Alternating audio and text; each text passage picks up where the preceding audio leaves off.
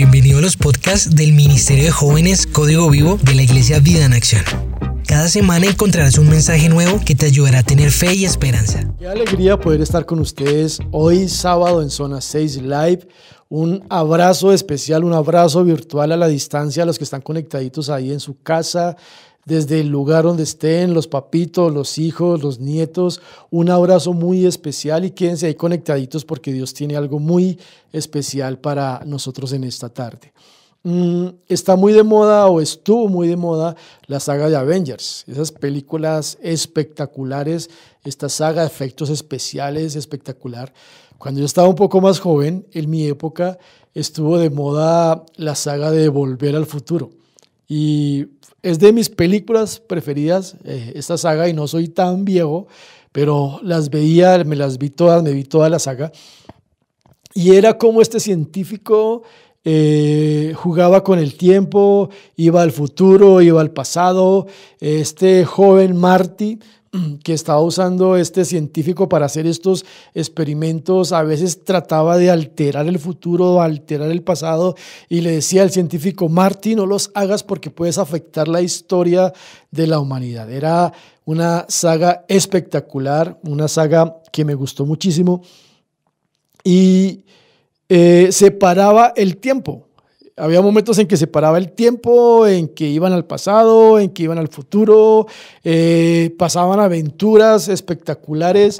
Yo soñaba con eso, yo soñaba, estaba muy joven, soñaba con ir al futuro para poder tener novia, para poder trabajar, para hacer cosas, y a veces quería ir al pasado, eso, eso uno que soñaba cuando joven, cuando adolescente. Pero en la Biblia hay una historia de alguien que pudo parar el tiempo, que pudo parar el tiempo por, por ciertas horas, por una cantidad de horas. Y eso está en Josué 10, 12, dice, ese día en que el Señor entregó a los amorreos en manos de los israelitas, Josué le dijo al Señor en presencia de todo el pueblo, mire lo que Josué oró ese día. Sol, detente en Gabaón, luna, párate sobre Ayalón. El sol se detuvo y la luna se paró hasta que Israel se vengó de sus adversarios. Esto está escrito en el libro de Jacer y, en efecto, el sol se detuvo en el cenit y no se movió de allí por casi un día entero. Nunca antes ni después ha habido un día como aquel. Fue el día en el que el Señor obedeció la orden de un humano, de un ser humano. No cabe duda que el Señor estaba peleando por Israel. Yo quiero preguntarte en esta tarde, ¿tú estás seguro que Dios pelea por ti? ¿Estás seguro que Dios pelea por tu familia, por tu futuro, por tu economía, por tu salud?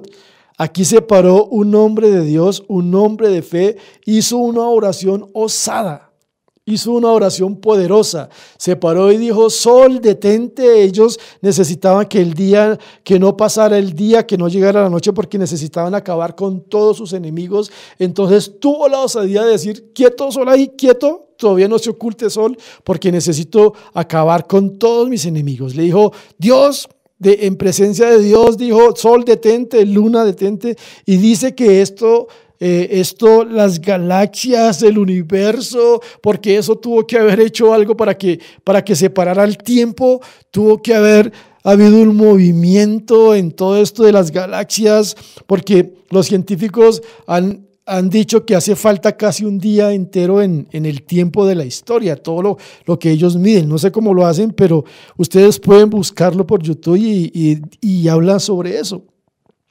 Y este hombre se paró en fe y dijo, detente, Sol, todavía no te ocultas porque necesito acabar con todos mis enemigos.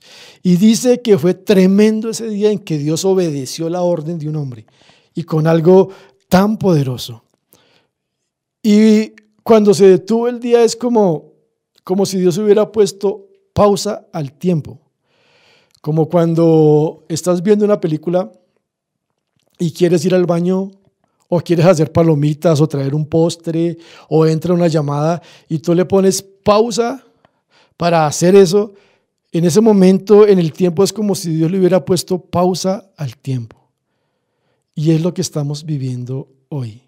Dios puso pausa a la humanidad. Dios eh, está usando, está aprovechando esto del coronavirus para ponerle pausa a la humanidad.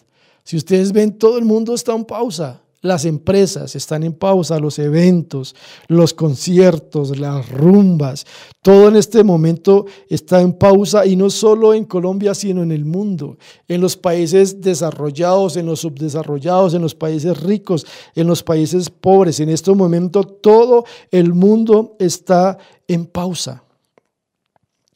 Un hombre oró a Dios y detuvo el tiempo. Un hombre de fe levantó su oración y, dijo, Dios, detén el tiempo. Yo no sé cuántas personas han estado orando hemos estado orando porque Dios haga algo en este tiempo. Señor, haz algo en la iglesia, haz algo en mi familia. Señor, haz algo en el trabajo, en la economía, en la sociedad, porque estamos viendo cosas terribles en la sociedad. ¿Cómo era posible que salieran a protestar y, haciendo el simulacro de aborto y con sangre y con un niño en la mano y que antes podían comérselo. Estaban pasando cosas tremendas y decíamos, Dios, haz algo en este tiempo. Pero un hombre se levantó, un hombre se levantó en fe a clamar a Dios. Y mire lo que dice Santiago 5:16. La oración del justo es poderosa y eficaz Elías era un hombre con debilidades como las nuestras, con fervor oró que no lloviera y no llovió sobre la tierra durante tres años y medio.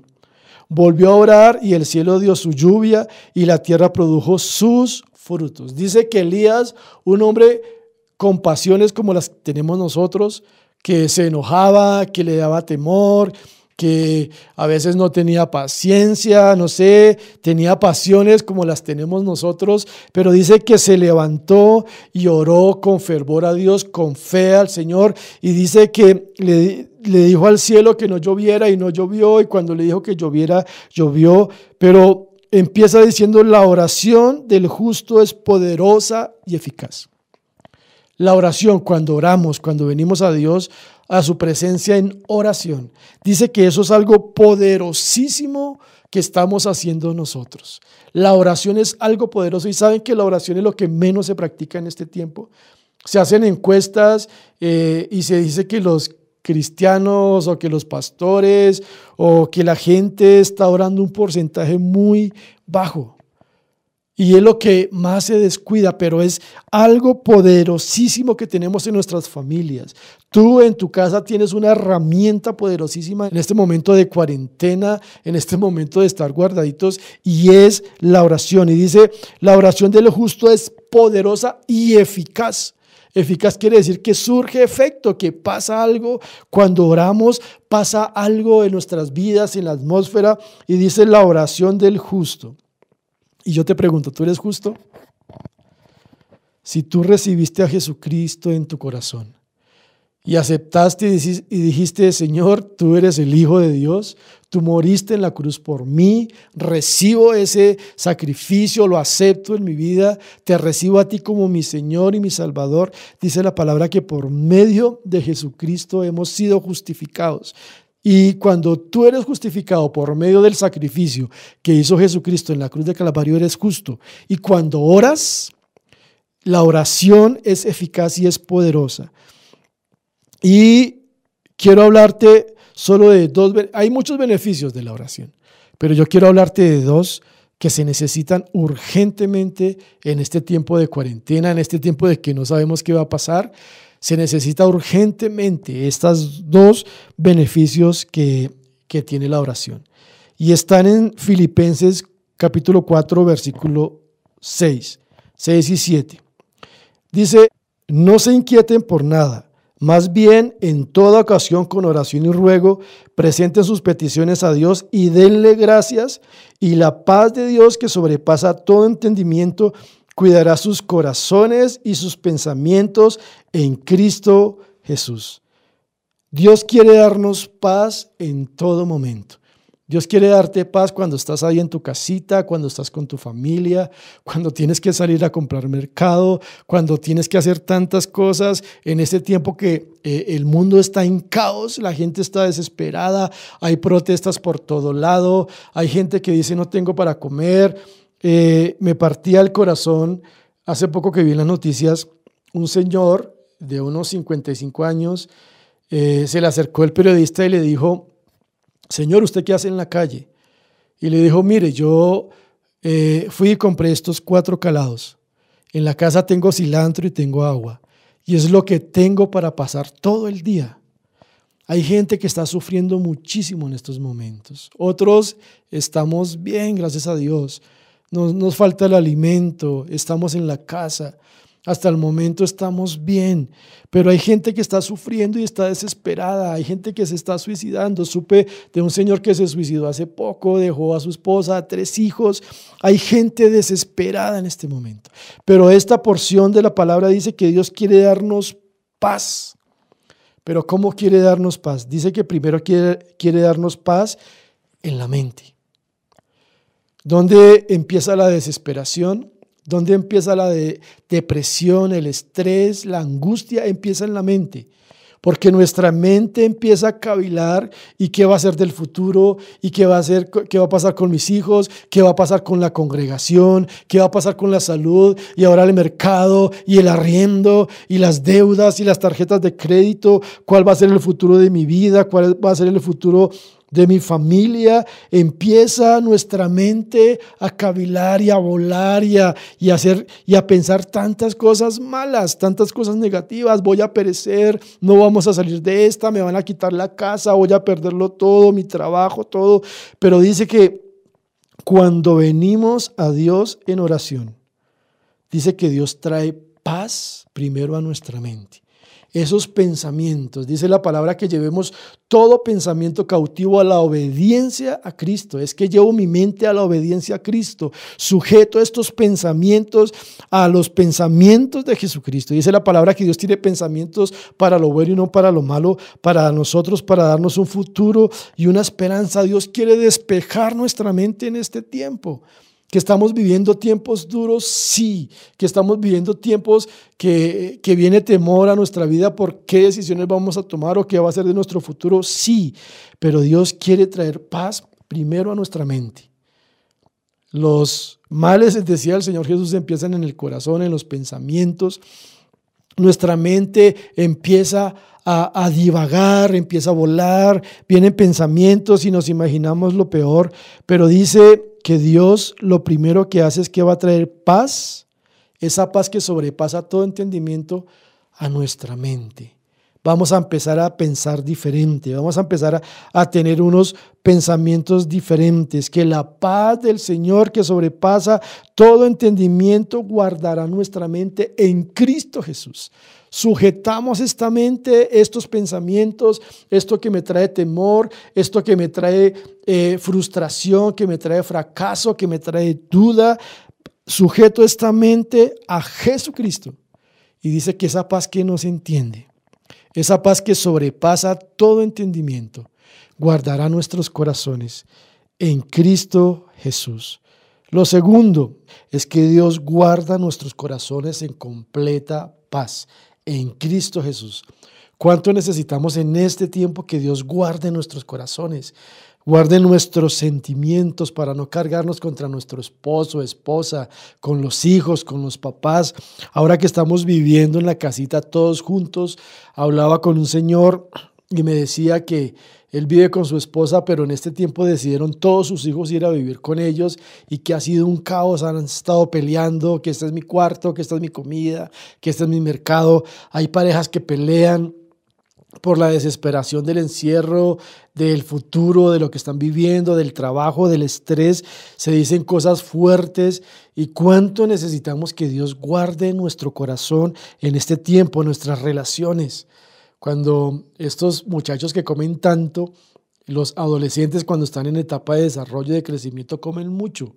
Bueno, no solo los adolescentes, los jóvenes de código vivo son grandecitos y comen muchísimo. Pero imagínense en este momento los papitos guardando el mercado, los hijos queriendo comer y, ellos acostumbrados a comer harto y los papás guardando el mercado. Entonces viene el choque, viene la pelea. Mi hijo haga el oficio, tienda la cama, pero papá estoy haciendo esto, estoy haciendo lo otro. Vienen roces, vienen peleas. ¿Cuánto necesitamos que Dios guarde nuestro corazón en este tiempo, nuestros sentimientos, que no crezca en nosotros raíz de amargura, raíz de odio contra mi hermano, contra mi cónyuge, contra mi familiar? Necesitamos entregarle a Dios el corazón en este tiempo, a Jesucristo que esa paz que sobrepasa todo entendimiento esté en nuestro corazón y no nos carguemos en este tiempo. Vivamos en paz, vivamos en armonía, pero eso solo lo podemos hacer cuando estamos viviendo en relación con Dios, en oración íntima con Dios. Podemos vivir bien entre todos como familia. ¿Qué vamos a hacer? ¿Nos vamos a desesperar o vamos a entrar al cuarto de oración, al cuarto con Dios y decirle, Señor, te necesito, mira mi mente, mis pensamientos están divagando, estoy desesperado, no sé qué hacer. Mira mi corazón, me estoy cargando contra mi esposo, mi esposa, contra mis hijos. Hay padres desesperados que sus hijos los desesperan porque juegan, gritan, hacen. Empieza a cargarse el corazón de los hijos, de los padres. Pero cuando venimos y oramos al Señor y ponemos todas nuestras cargas en Él, esa paz que sobrepasa todo entendimiento guardará nuestros corazones en Cristo Jesús. Pero mire cómo se relaciona el capítulo de Jeremías 31, versículo 33, cómo se relaciona con lo que estoy diciendo, porque la oración debe estar acompañada con algo más. Dice, este es el pacto que después de aquel tiempo haré con el pueblo de Israel, afirma el Señor, Pondré mi ley en su mente y la escribiré en su corazón. Yo seré su Dios y ellos serán mi pueblo. Aquí dice, pondré mi ley en su mente y en su corazón. Imagínense este poder tan tremendo que tenemos que es la palabra y es la oración. Entonces, cuando viene la palabra a nuestra mente, cuando estamos en oración, la oración hace que Dios traiga paz a nuestra mente. Y esos pensamientos de fracaso, de dolor, de duda, de temor, de qué va a pasar, de peleas, no sé, va a ser reemplazado por las promesas que Dios tiene en su palabra. En este momento el mundo está en caos, está desesperado, que se va a acabar el mercado, la economía, todo se va a caer. Pero cuando venimos a Dios y ponemos nuestros pensamientos en Él, nuestros pensamientos van a ser reemplazados por la palabra de Dios. Y la palabra dice que Jehová es nuestro pastor, nada nos va a faltar, nos va a faltar. Alzaré mis ojos a los montes, ¿de dónde vendrá mi socorro? Mi socorro viene del Señor que hizo los cielos y la tierra. Cuando venimos a Dios, En oración con nuestra desesperación, con todo lo que nos está inquietando, esto va a ser reemplazado por la palabra. Y entramos en la palabra. Dice que esta palabra en los postreros días, en estos tiempos, esa palabra quedará guardada en nuestra mente y en nuestro corazón. Dice Hebreos 10:15. También el Espíritu Santo nos da testimonio de ello. Primero dice, este es el pacto que haré con ellos después de aquel tiempo, dice el Señor, pondré mis leyes en su corazón y las escribiré en su mente. Después añade, y nunca más me acordaré de sus pecados y maldades. Cuando estos han sido perdonados, ya no hace falta otro sacrificio por el pecado. Esto es hermoso. Dice, escribiré mi ley, mi palabra en su mente, en su corazón. Es tiempo de dejar que se quede grabado en nosotros la palabra del Señor. Es tiempo de meternos en oración, de meternos en la palabra del Señor y, decirle, Señor, cambia mis pensamientos por tus promesas. Cambia si, si tienes pensamiento de miedo, de duda. La palabra dice, ¿por qué de temer? ¿Por qué de temer? Si Dios es mi fortaleza, si Dios es mi esperanza. El Señor Jesús muchas veces dijo, ¿por qué temen? Cambiemos esos pensamientos por, por pensamientos que Dios tiene para nosotros, por promesas. El Salmo 34, 4 dice, busqué a Jehová y él me oyó y me libró de todos mis temores. Aquí el salmista dice que vino a Dios en oración y lo libró de todos sus temores. Aquí vemos, podemos ver las dos cosas. Podemos ver la oración y la palabra. Estamos leyendo la palabra y podemos declarar, la palabra. Busqué a Jehová y él me oyó y me libró de todos mis temores. Los que miraron a él fueron alumbrados y sus rostros no fueron avergonzados. Este pobre clamó y Jehová le oyó y lo libró de todas sus angustias. Esto lo dice la palabra. Podemos conocer estas promesas en las palabras en la palabra de Dios. Si tú no sabes qué orar, qué decir, ve a los salmos. Los salmos son espectaculares, los salmos traen paz, los salmos traen respuesta. Dice Mateo 6:6, 6, pero tú cuando te pongas a orar, entra en tu cuarto, cierra la puerta y ora a tu Padre, que está en lo secreto Así tu Padre, que ve lo que se hace en secreto, te recompensará.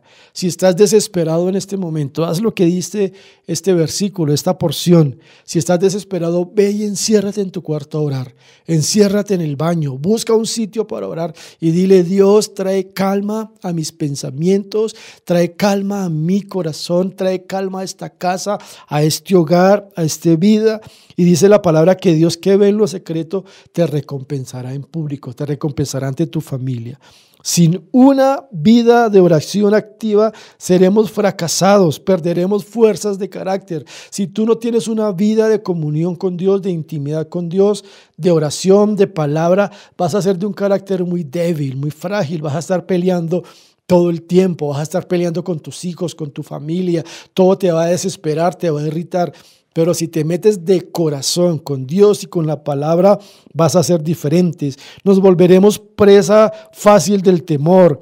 Nos volveremos frágiles. Sin oración vamos a fracasar en este tiempo de cuarentena, en lo que viene ahora para el mundo. El roce va a ser constante con las personas que estoy viviendo. Mi corazón se va a cargar. Mi corazón va a estar angustiado, va a estar deprimido, aburrido, amargado.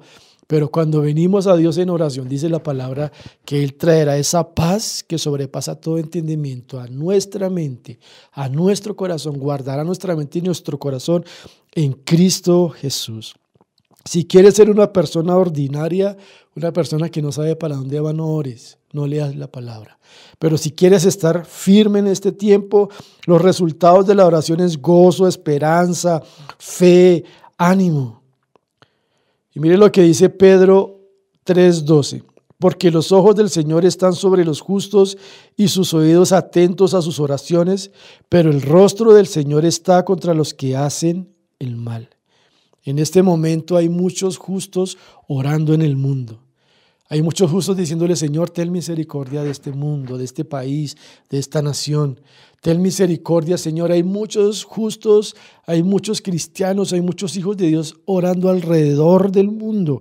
Se está viendo mucha injusticia. Se está viendo cómo los corruptos se arrojan el dinero de las personas que están necesitadas, cómo cobran un mercado eh, tres veces más, cuatro veces más de lo que vale, de lo que le tienen que llevar a las personas necesitadas necesitadas. Pero los ojos del Señor están sobre los justos y sus oídos atentos a sus oraciones. Dios está atento cuando estamos orando, cuando estamos clamando, cuando estamos diciéndole algo al Señor, Él está atento. Pero también su rostro, sus ojos están contra los que están haciendo los malos en este momento. Esta injusticia, pongámosla en la mano del Señor y oremos. No nos carguemos nosotros, oremos y pongámosla delante del Señor. Y termino con el, con el texto que empecé. No se inquieten por nada, más bien en toda ocasión con oración y ruego presenten sus peticiones a Dios y denle gracias. Y la paz de Dios, que sobrepasa todo entendimiento, guardará sus corazones y sus pensamientos en Cristo Jesús. Nuestros pensamientos sujetos a Cristo, todo pensamiento lo llevamos sujeto a la obediencia a Cristo. Nuestra mente es la mente de Cristo. No nos vamos a dejar llenar de, de pensamientos eh, negativos de que vamos a fracasar, de que no vamos a salir adelante, que no vamos a salir de esta. No, llenémonos de la palabra del Señor, de lo que dice la palabra del Señor en mi vida. Eh, también dejemos que el Señor trabaje en nuestro corazón. Amemos a nuestro prójimo, amemos al esposo, a la esposa, a los hijos, al familiar, al que está viviendo con nosotros. Amémoslo para que esté esa paz en nosotros. Entreguémosle nuestra mente y nuestro corazón al Señor en oración. No se inquieten por nada. Que hoy tu casa sea llamada casa de oración. Que tu vida se vuelva una vida de oración, un altar levantado para el Señor. Dios sigue siendo soberano, Dios sigue gobernando sobre todo el mundo, sobre todo el universo. Este coronavirus no lo cogió a Dios de sorpresa. Él tiene el control de todo, pero Él quiere que sus hijos se metan en oración. Deja de gastar tanto tiempo en la internet, tanto tiempo en el computador, tanto tiempo en las series, en Netflix, en tantas cosas y gasta, invierte más tiempo en la presencia del Señor, invierte más tiempo en la palabra, porque Dios está buscando verdaderos adoradores, adoradores que le adoren en espíritu y en verdad. Y esos adoradores son personas de oración, son personas de la palabra, son personas que dicen, Señor, aquí estoy, te necesito, te necesito, Señor. Que no perdemos el tiempo, que aprovechamos el tiempo. Una persona de oración y una persona de la palabra es una persona que aprovecha el tiempo, pero Dios quiere que intimemos con Él. Si no intimas con Dios en este tiempo, si no tienes una relación especial con Dios en este tiempo, te vas a desesperar, vas a fracasar, vas a estar peleando siempre con tus familiares, vas a pensar lo peor del futuro. Pero Dios y la paz de Dios, que sobrepasa todo entendimiento, guardará sus corazones y sus pensamientos en Cristo Jesús. Eh, Señor, gracias. Gracias Dios por las familias que están conectadas. Hoy las bendigo en el nombre de Jesús. Hoy te pido, papá, en el nombre de Jesús, que guardes sus mentes, sus pensamientos, lo que están pensando ahora de ellos, Señor, del futuro, Señor, de lo que va a suceder con el mundo, de, de lo que están pensando de sus familias, Señor, guarda sus corazones, sus mentes, Señor, guarda su corazón, que haya armonía en las familias, Señor que haya amor, que haya paz, Señor, que dejemos todo temor, que dejemos toda irritación de que no se puede hablar, Señor, que tu paz, esa paz que sobrepasa todo entendimiento, Señor, esté en cada familia en este momento. Ahora entrégale tus pensamientos a Dios. Entrégale tus pensamientos a Dios porque Él tiene cuidado de ti. Él tiene cuidado de tu vida. Él tiene cuidado de tu familia. Él tiene cuidado del ministerio. Él tiene cuidado de Colombia, del mundo. Descansemos en Dios, descansemos en Él y dile gracias, porque aquí dice, no se inquiete por nada más bien en toda ocasión, con oración y ruego presenten sus peticiones a Dios y denle gracias. ¿Por qué no le, da, le das un momentico gracias a Dios? Dile, Señor, gracias porque tú vives, porque tú reinas, porque tú eres todopoderoso. Señor, hoy descanso en ti. Hoy descanso mi mente, mis pensamientos, mi corazón en ti, Señor. Y gracias, Señor, porque tú tienes cuidado de mí y de mi familia y de los seres amados, Señor. En el nombre de Jesús. Amén. Gracias familia, les amamos, estamos orando mucho por ustedes. Agarrémonos de la mano del Señor que lo que viene para la iglesia, que lo que viene para Colombia, lo que viene para tu familia es poderoso, pero solo si nos agarramos de la mano del Señor. Si te gustó este mensaje, compártelo con alguien que necesite ser animado y síguenos en nuestras redes sociales como Código Vivo CC.